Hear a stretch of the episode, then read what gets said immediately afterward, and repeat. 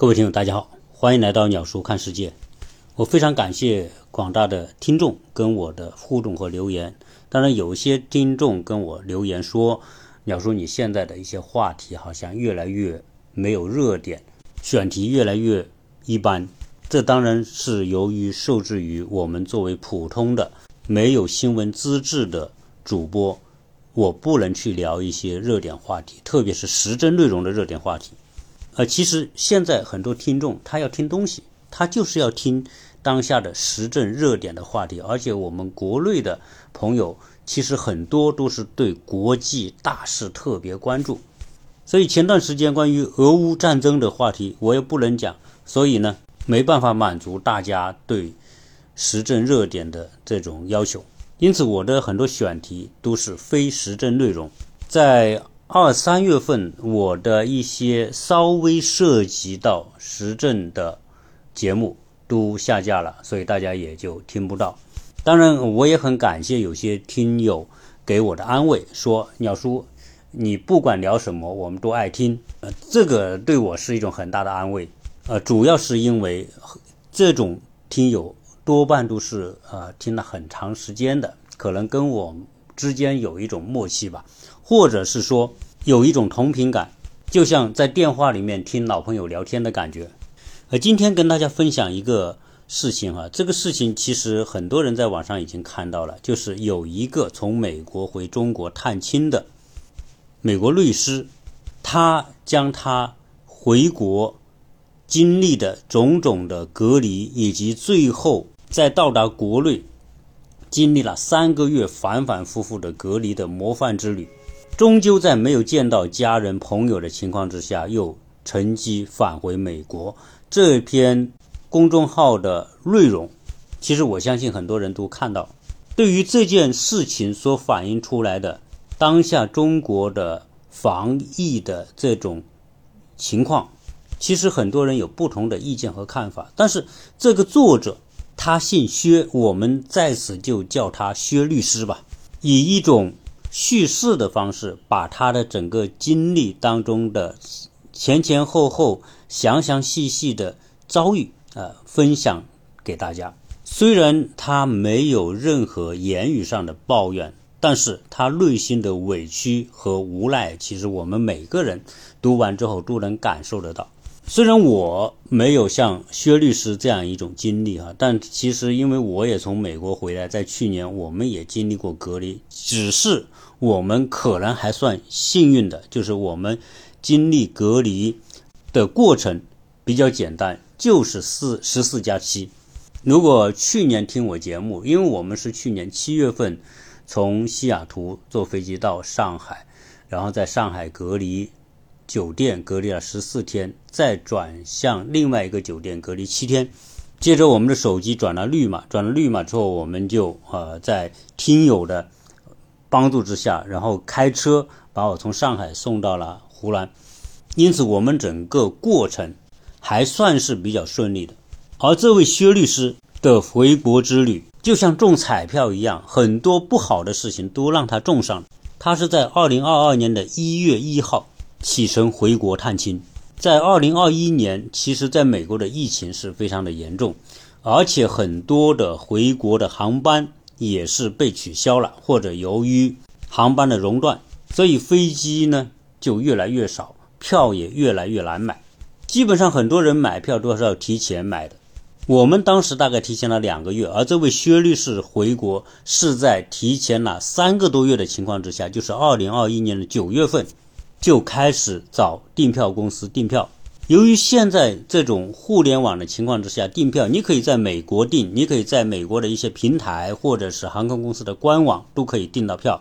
但是我们呃中国人很多时候是习惯于在中国的一些网站、旅游公司、票务公司，包括携程、去哪等等这些网站，其实都可以订票。那薛律师呢，他就找了一个叫沃特的票务公司订票。而且呢，很幸运的订到了一张二零二二年一月二日从洛杉矶飞广州的票。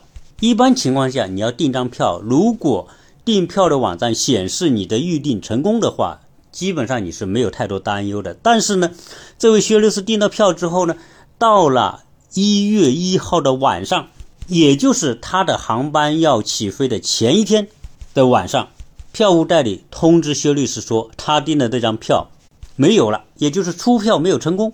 但是按照回国的要求，你可不是说你订到票你再去做很多东西，比如说核酸检测必须是提前二十四小时。所以这位薛律师在收到没有订到票通知的之前，他已经完成了核酸检测。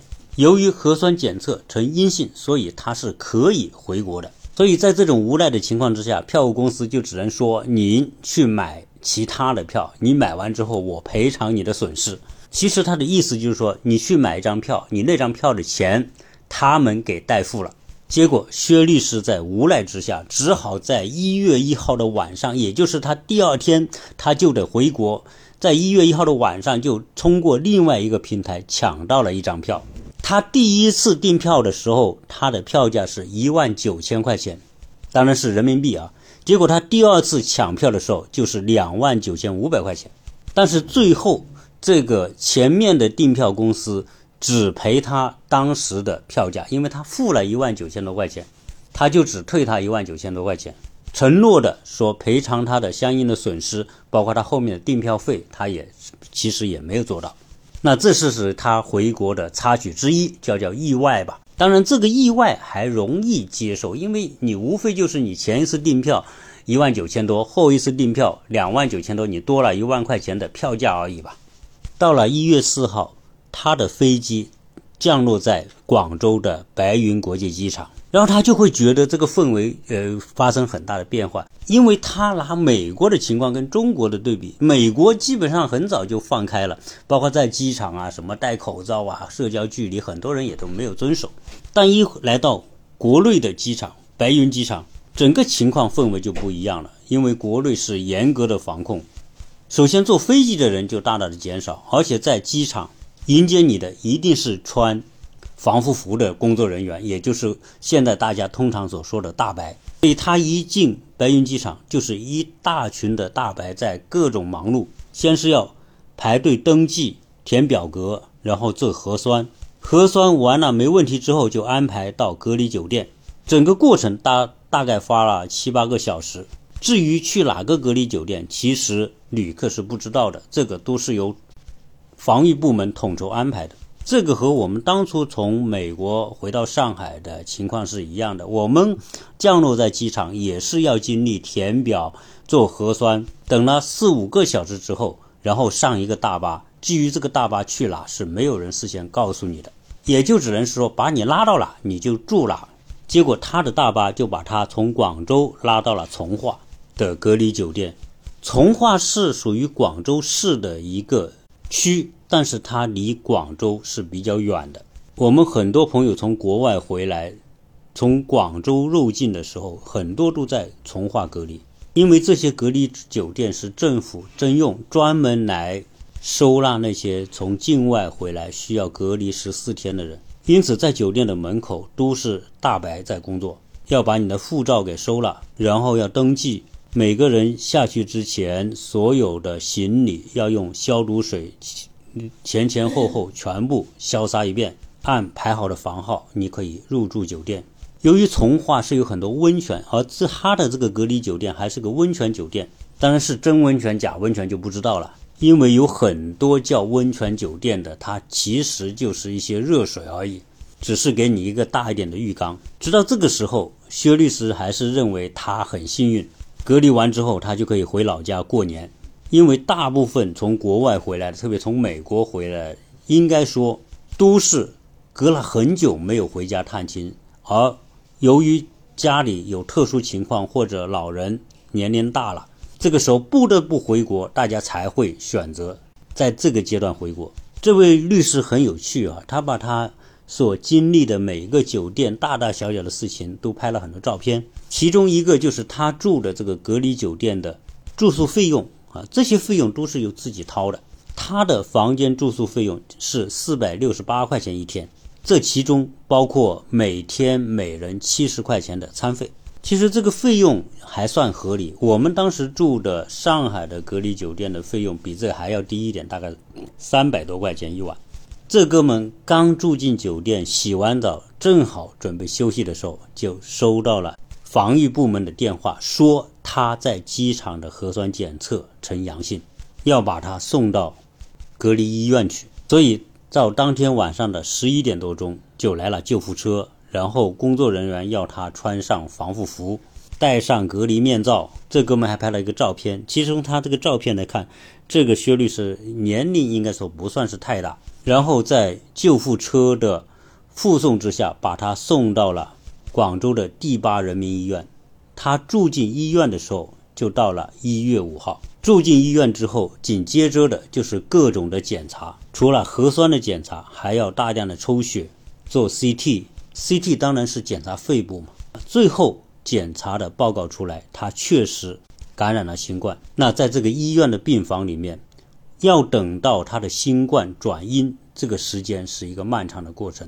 那他呢是花了一个月的时间，而且在这样一个病房里面，他是住着三个人，有从澳大利亚回来的，有从法国回来的，也有从南美洲回来的。这些人住在一个房间，其实新冠也没有太多的治疗。由于这些人很多都是打过疫苗的，所以他的症状肯定不会太重，因此就只能是通过隔离的方式，慢慢的等他自愈，然后每天做检测，一直要到检测它达到某一个规定的指标，也就是它的新冠的含毒量要低于多少之后，才可能算转为阴性。虽然住在这种医院里面，每天有人送餐送饭。但是广东的餐和饭，从他所呈现出的照片来看，那如果要连续吃一个月，心里如果要脆弱一点的人，肯定是受不了的。因为广东的这个餐呢，可能广东人会喜欢，但是很多省份的人可能并不喜欢广东那种盒饭和快餐的模式。以我来说，其实我在广东很多年了，有大概十几年的时间。广东餐其实我们很熟悉，但是要我吃广东的盒饭快餐，我实在是不喜欢。所以这位薛律师那也没办法，是吧？呃，虽然你不喜欢，但是你也得接受，因为广东的这些餐饮的环境就是这样。然后紧接着的就是这三十天天天做检测，然后他检测的结果呢，总是离标准差一点点。所以每天都给他希望，但是每天都达不成希望，反反复复一个月。那本来他是准备回家过年探亲团聚的，但是由于在医院隔离，因此他的春节，也就是除夕和初一，肯定就在医院过。所以在这样一个特殊的环境之下，好久没看过的春晚，也让他几乎都看完了。因为其实现在很多人已经不看春晚了，看春晚都是变成一个形式。就是到了除夕的时候，可能一家人坐在电视机前，打开电视机，然后每个人都在刷自己的手机。至于这个春晚演的是什么，可能一问三不知，大家都不知道。其实我就是这种状态。那这个哥们最后把春晚给看完了，结果大概是初一之后，他的检测据说可以出院了。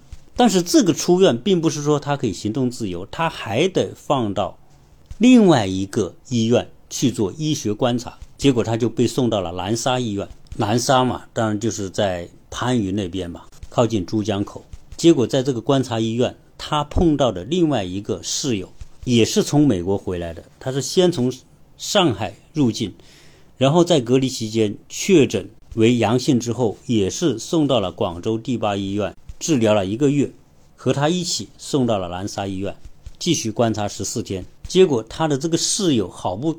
幸运的是，在他结束了南沙医院的观察十四天之后，送到方舱医院继续隔离了十四天。而在十四天的那一天，检查发现他又复阳了，因此又被送到南沙医院，因此跟他成为室友。其实到这个时候，这位从美国来的大叔就是他这个室友，已经前前后后隔离了三个月，也没有见到家人。所以最后算算，这位从美国回来的大叔比这位薛律师隔离的时间其实还要久。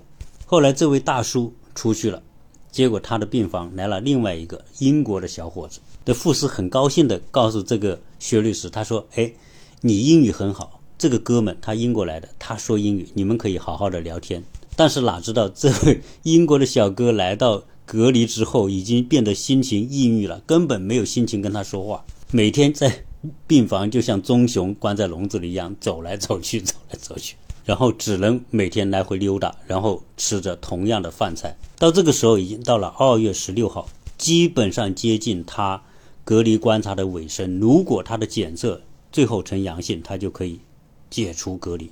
也就是说，二月十六号他本来就可以走，结果没想到呢，他像中彩票那样的机会都让他遇上了。和他一起出院的有一位，也是从中东回来，隔离了很久，然后呢想要回江西的一位大哥，跟他站在一起等车，顺便聊聊天。这位要回江西上饶的哥们。在这个过程当中，据说也已经隔离等待了三个月，准备坐高铁回江西。他呢，准备坐大巴去机场，结果那趟大巴就他们两个，结果他们一个坐在前面，一个坐在后边。他说，由于为了迁就这位回江西坐高铁的大哥，就让大巴先送他去高铁站，然后再送他去机场。二月十六号，他坐飞机就到了上海。到上海之后，按照居委会的要求，先报备。报备完之后做一次核酸，如果是阴性，他就可以自由。结果第二天如他所愿去做检测的时候，他的核酸检测是阴性，也就是说第二天他就可以彻底自由。但是在二月十九号，他接到从化疾控中心的电话，说他是密接者。这位密接者就是他在等大巴的时候那一位要回江西上饶的大哥。他回到上饶之后，他又转为阳性。那成为密接者，自然他要再一次进入隔离的程序。结果在二月二十号就送到了上海的松江隔离酒店，这一隔离又是十四天，这期间要做四次核酸检测。当然这一次幸运的是，他的这个酒店给他的是商务套房，而且有一个很好的景观，可以看到公园。隔离到三月六号是他按理来说十四天的最后一天。疾控人员要过到他的房间，对他进行各种检测，包括他自身的核酸检测，还有房间里面的他用过的所有的家具的表面也要检测。为了确保他的检测是阴性，结果他还用酒精把他所接触过的所有的家具、桌子、卫生间的这些表面用酒精擦拭过，因为他检测的时候还要检测那些家具表面是否带。病毒虽然种种的事情都做过，而且他也不停的祷告。据说他的房间还有一个前面的病人可能是基督徒，在窗户上贴了一个十字架，我估计也是每天祷告。结果他也每天祷告，结果到了三月六号，他的检测结果出来。说他还是阳性，属于曾经治疗过转阴之后又复阳的那种。他想要看检测报告，结果上面的人告诉他说没有检测报告，上面通知他们他是阳性，所以他必须继续接受隔离。到这个时候已经是三月十号，他从二零二二年的一月一号到现在已经是三个月零十天，结果他又被拉到上海的公卫医疗。临床中心专门收治传染病的一个医疗机构，结果这一次他是复阳隔离，三月十六号检测没问题了，他可以出院，但是出院之后还要隔离观察十四天。到现在这个时候，他已经习惯于这种十四天之后再十四天的没有尽头的隔离。到了三月十八号，幺二零的救护车把他送到了一个叫松江美居酒店。继续隔离。其实，在整个过程，除了隔离，没有其他的。如果隔离最后一天检测没有问题，就可以给他绿码。这哥们还是一如既往的展示他每个酒店吃的饭菜的这个照片。处于这种漫长隔离状态的人，一定是内心非常强大。我们在隔离的十四天当中，每天送过来的饭菜都是一个样子。从这哥们所展示出来的。他的饭菜的照片来看，比我们住在隔离酒店的饭菜其实要好很多。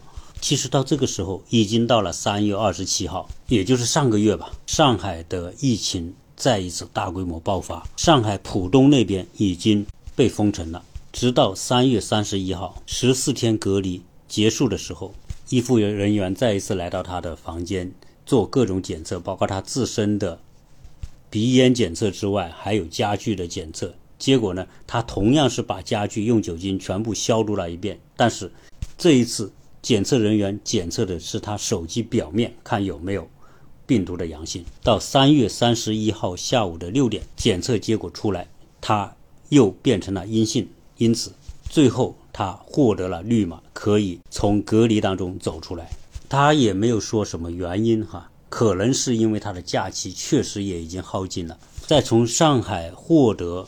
解除隔离条件之后，这哥们就在四月一号订了一张票，从浦东到韩国的仁川，再从韩国仁川回洛杉矶。到四月一号上午的九点，这位薛律师回到了洛杉矶国际机场。从二零二二年的一月二号离开洛杉矶，到四月一号回到洛杉矶，应该说整整四个月，漫长的回国探亲之旅。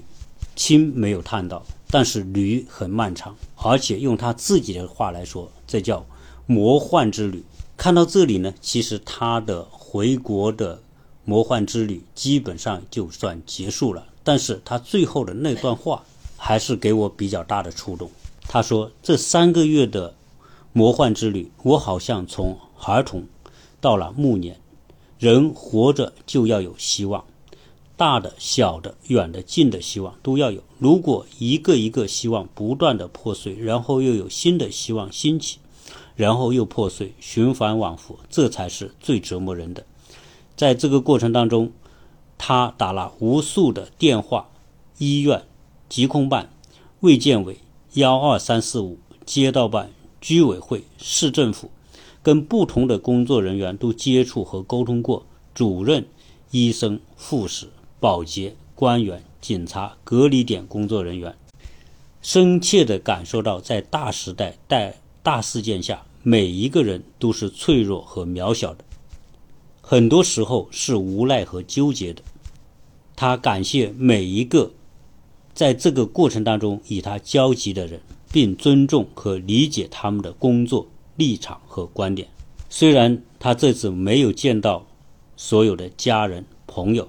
但在这个过程当中，他感受到了前所未有的受到他们的关心和爱。这位修律师把他的这个经历写成这样一个公众号的文章分享出来。从言语当中，确实我们没有看到他有太多的抱怨，但是内心的无奈和痛苦肯定是有的。所以，这正是这个人给我感触最深的一点。因为经历这样一种反反复复的折腾。很多人内心是承受不了的，甚至有可能会变得崩溃。他这个故事恰恰说明了我们经常说的一句话，叫“人生无常”。其实他的遭遇只是无常当中的小无常而已。虽然他经历了种种的隔离、治疗、检测、复阳、再隔离，但始终来说，仅仅是受到一些限制。他经历的身体的痛苦相对来说还是比较小的。所以在这个时候，有些人可以把这种经历变成一种大的灾难，但是有的人像这位薛律师，就能把这样一件很不幸的事情变成一种可以回味的人生经历。同样一件事情，对于有些人可能酿成悲剧，但是正正如这位薛律师所说的，在不同的环境条件之下，你得尊重理解你所遇到的这些工作人员的。工作立场和观点，如果你能够站在对方的角度去理解对方所做的事情，你就不容易迁怒于他们，也不容易去跟他们产生冲突。其实这个过程本身就是一个特殊的修炼过程。我们看到各种大小报道当中各种悲剧的产生，往往就是因为不能够理解对方的立场和角色。就在上个星期。我们的孩子从学校回到家里过周末，过完周末之后，星期天晚上要送回学校。学校呢是有要求说，进学校的时候要出示二十四小时的核酸阴性的检测。结果我们小孩他做核酸检测的时间是在星期六下午两点钟去做的。通常情况下，星期六下午两点钟去做，星期天的上午。或者下午肯定是可以出检测结果的，但是星期天下午我们送孩子去学校的时候，这个检测结果还是没有出来。以前我们以为做了检测就可以，结果把小孩放在学校门口，我们就回家。我们住的地方离学校来回大概两个小时，结果等我们离开学校都快要到家的时候，接到孩子的电话说他的核酸检测报告没有出来，学校的保安不让他进去。这个时候，他妈妈就想跟学校的老师去说明他做过检测，能不能让他进去。那老师说不可以，因为政府对学校的要求是这样：你没有核酸检测阴性的证明，就不能让小孩进去。那这种情况之下，孩子站在学校门口，我们又快回到家了。如果我们从家里再回到学校，又要经过一个小时。这个时候，他妈妈说要去打幺二三四五，要跟政府去反映这个情况。我就说你没有必要，因为这些学校的老师和保安，他们只是一个政策的执行者。你要去打这种电话去找幺二三四五，他又得去核实，那这个时间也不知道什么时候会有结果。在这种特殊的情况之下，你只能承认是我们自己的工作没做好，没有预先考虑到他的检测结果会这么晚才出来。真正解决这件事情的方法就是只能。回到学校把小孩接出来，等到报告出来再送他回学校。虽然到第二天，也就是星期一的一整天，报告还没有出来，直到星期一的晚上报告才出来。作为一个家长，对于这种情况肯定很容易产生情绪的。但是如果你真的能够懂得站在对方的角色、对方的角度、他的工作职责去考虑问题，如果你能有一种理解。你就不容易产生一种愤怒的情绪，因为这种愤怒的情绪的产生，要么就伤害到你自己，要么就伤害到别人。其实，对于国内的这种隔离，确实有很多不同的声音，包括在当今这种情况之下，其实我看了相关的数据，中国的感染率很低，重症率很低，死亡率更低。在这种情况之下，还要不要严防死守？还要不要清零？其实这个东西是没有标准答案的，看你站在哪个角度来理解。凡是这种清零、严格的防控，一定会给一些人带来极大的不便，包括这位从美国回来探亲的薛律师，甚至带来某种程度的痛苦。但是，每当你可以自由的在街上行走，去饭店吃饭，去逛街、逛商场。特别是在疫情期间，如果没有严格的防控，那意味着没有商业空间可以开放。从我回到国内来看，大部分时间我所看到的城市的场景仍然是车水马龙，餐厅吃饭该热闹的照样很热闹，商业中心逛街的人很多。其实这后面仍然是通过严格防控所带来的。那由于中国的重症率、死亡率都是全世界最低的，甚至它的这个比例低过感冒或者其他疾病。那是不是可以放开？或者就像有些医生说的，与病毒共存？这个还在于不同的抗疫的指导思想。你要放开是很容易的，你要收紧当然不容易。如果我们说到这个疫情当中各个国家不同的。状况和表现，毫无疑问，中国的表现是做的最好的。但是对于那些疫情当中遭到遭到隔离的人，当然是不幸的。以中国的居住状况来说，大密集度的城市居民区，一旦放开，以奥密克戎的传播性之强，大概率会变得失控，甚至大部分人都有被感染的风险。一旦出现这种情况，那免疫力低的那些老人和小孩被感染的几率会极大。在这种情况之下，中国的医疗条件能不能承受？会不会出现挤兑之后失控的状况？这种风险，从政府管理的角度来说，是没有人敢去承担这种风险的，哪怕这种概率并不一定是特别大。我曾经聊到一个概念，从疫情我们可以很好的看到。这个时代，商增和商减的分水岭，在整个疫情过程当中，西方社会、欧美国家的放任政策，使得这些国家的疫情失控，大量的人感染死亡。就是很典型的熵增的结果。在疫情面前的无为，就导致了社会的混乱、熵增的增加。但是中国由于政府的管控，使得很多人付出了很大的牺牲。但也正因为这种牺牲，使得中国在疫情当中，民众遭到的损失相对来说是最小的。也就是说，在疫情的过程当中，中国的做法是一种商减的结果。要维持一个商减的结果，要维持社会的有序，其实政府是要花费大量的人力、物力、财力来约束这个社会的运转。相比之下，中国在疫情过程当中是以最短的强力约束来换来社会最大的活动空间，而欧美那些国家是以最小的或者是没有管控的方式。使得疫情带来了对这些国家的经济、政治、金融和民生最大的混乱和损失。当然，很多人说现在美国或者欧洲对疫情已经放开，不像中国管得那么严，似乎美国就已经恢复了一个常态。而这种常态的恢复，确实是以很多民众的牺牲、经济的打击。为代价的，这里面就是一个取舍，